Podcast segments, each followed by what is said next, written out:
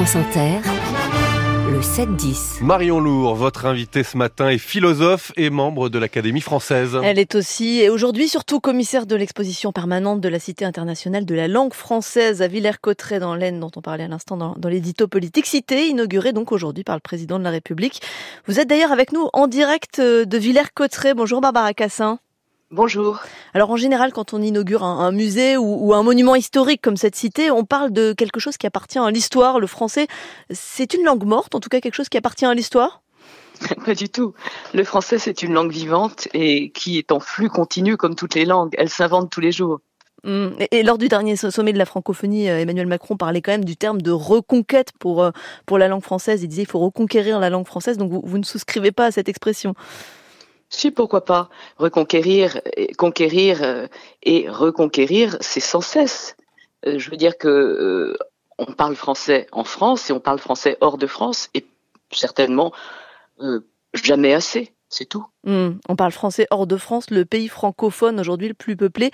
Eh bien, ce n'est pas la France, c'est la République démocratique du Congo. La véritable langue française, elle vit justement hors de France?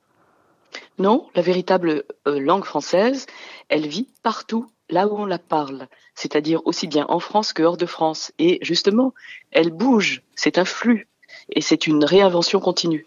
Et qu'est-ce que ça veut dire une, langue monde, puisque c'est le terme qui est utilisé par le ministère de la Culture et qui, donne son nom notamment à une des salles de, la cité euh, de la langue française?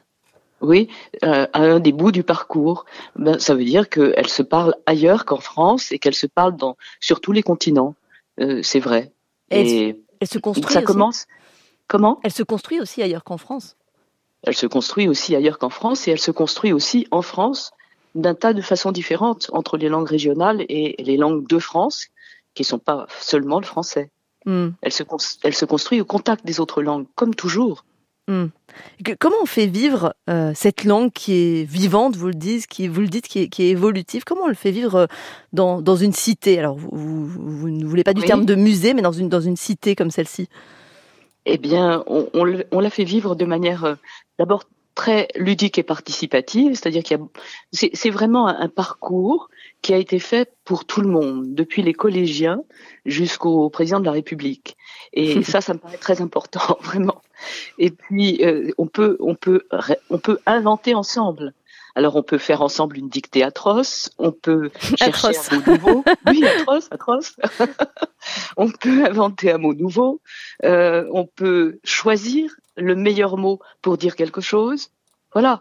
Et on peut comparer les différentes langues et les différentes manières de dire le français. Alors, vous, vous parliez de, de cette dictée euh, atroce. Il y a aussi un ciel lexical. Qu'est-ce que c'est un ciel lexical? Oh, c'est une, euh, c'est une jolie chose. Euh, ce sont des mots qui sont suspendus dans la cour du jeu de paume. Et donc, on, on lève la tête et on voit des mots, des mots qui viennent d'un peu partout, dans tous les Français. Alors moi, j'ai moi qui suis euh, pff, philosophe, philologue, un peu linguiste, j'ai regretté que dans ces mots, il n'y ait pas les conjonctions, par exemple. Hmm. Mm. Je trouve qu'une langue sans conjonction, c'est pas une langue. Vous pensez à quoi? enfin, Du moins le français. Bah, que. Mm. que, où Oui, ah oui, juste ça. Oui. Parce que là, bah, c'est vrai que c'est des mots comme, comme kiffer, clavardage. Euh...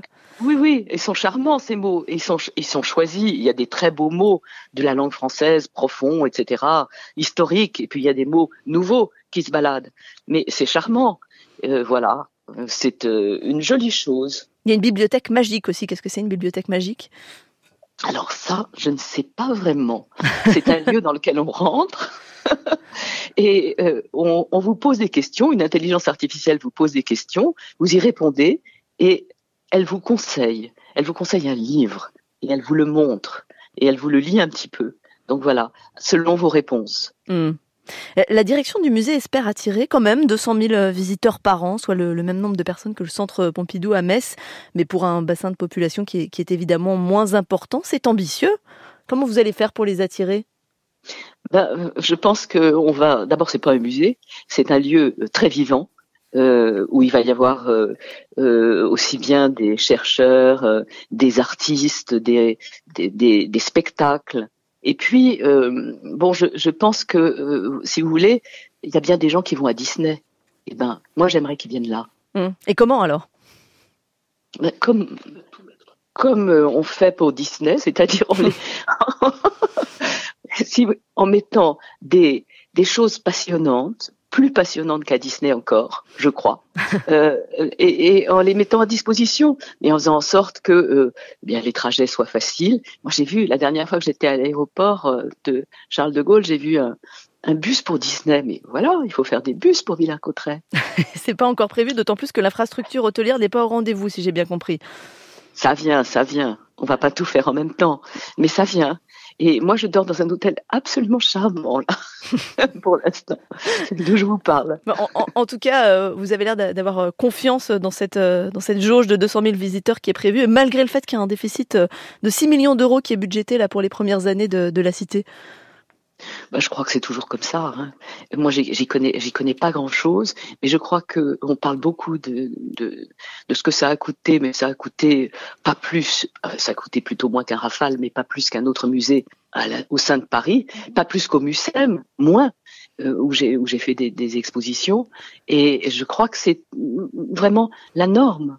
Mm. Euh, euh, cela dit, le coût, que ça vienne. Oui. Cela dit, le coût du, du, budget euh, du chantier a doublé. C'est-à-dire qu'au départ, il devait coûter 110 millions d'euros. finalement, 210 millions d'euros à l'arrivée. Ça vaut ce coût? Ben, venez voir, je crois que oui, et je crois que c'est le seul château de la Renaissance qui était quand même un dépôt de mendicité à la fin et, et un asile de vieillards avec des couches par terre. Moi, j'ai vu le, j'ai vu comment mm. c'était. Je veux dire que c'est vraiment un château sublime. Maintenant, venez voir. Barbara Cassin, la, ville de Villers-Cotterêts, elle est dirigée depuis 2014 par un maire Rassemblement National, Franck Briffaut. En inaugurant cette cité internationale de la langue française, je le disais, euh, euh, on parlait d'une, l'Élysée parlait d'une langue monde, une cité qui raconte aussi les origines du français, donc dans les langues étrangères. Il y a un message politique derrière tout ça? Mais forcément, dès qu'on parle de langue, il y a un message politique.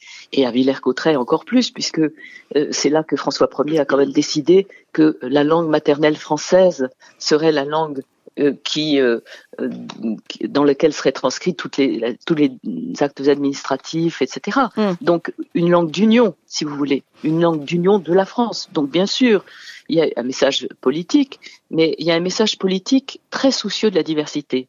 C'est-à-dire que soucieux de la diversité des Français, à l'intérieur du français, des langues régionales par exemple, et soucieux, de la diversité hors de France, avec la francophonie. Et ça, ça me paraît essentiel, vous voyez. Hmm. C'est à la fois politique dans tous les sens du terme. Faire, si vous voulez, quelque chose comme euh, un, nation, Bon, le rapport entre langue et nation n'est plus à démontrer. Euh, euh, c'est un peu un rapport qui peut qui peut dégénérer. Hein. Je hmm. ne dis pas le contraire. Et moi qui ai travaillé avec Heidegger, je le sais.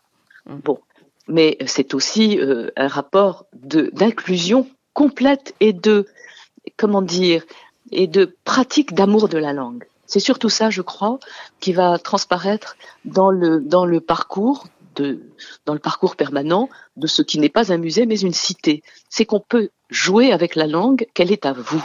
Et, à propos euh, d'inclusion, Barbara Cassin, les sénateurs examinent ce soir, c'est un hasard du calendrier, une proposition de loi pour protéger la langue française, je cite, des dérives de l'écriture dite inclusive, une forme d'écriture euh, neutre où le masculin ne, l'emporte pas toujours comme c'est le cas dans la langue euh, habituellement. C'est une dérive vraiment l'écriture inclusive et est-ce qu'elle a sa place dans la cité?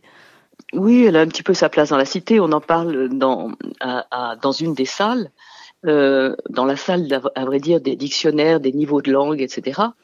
Mais si vous voulez, moi, malgré tout, je suis académicienne. Euh, bon, je ne sais pas si c'est une catastrophe nationale. Hein. Je ne sais pas si c'est euh, un danger public. Mais ce que je sais, c'est que je n'aime pas ça. Je n'aime pas qu'il y ait une telle différence entre l'écrit et l'oral. Et voilà, euh, je ne prononce pas l'écriture inclusive et elle me dérange. Elle me hmm. dérange pour la lire et elle me dérange évidemment pour la prononcer. Donc vous êtes plutôt d'accord avec les sénateurs. Merci Barbara Cassin, commissaire de l'exposition permanente de la Cité internationale de, langue, de la langue française dont France Inter est partenaire. Cité inaugurée aujourd'hui par le président de la République. Elle ouvre au public mercredi prochain. Et bonne journée à vous Barbara Cassin. Merci Marion Lourd.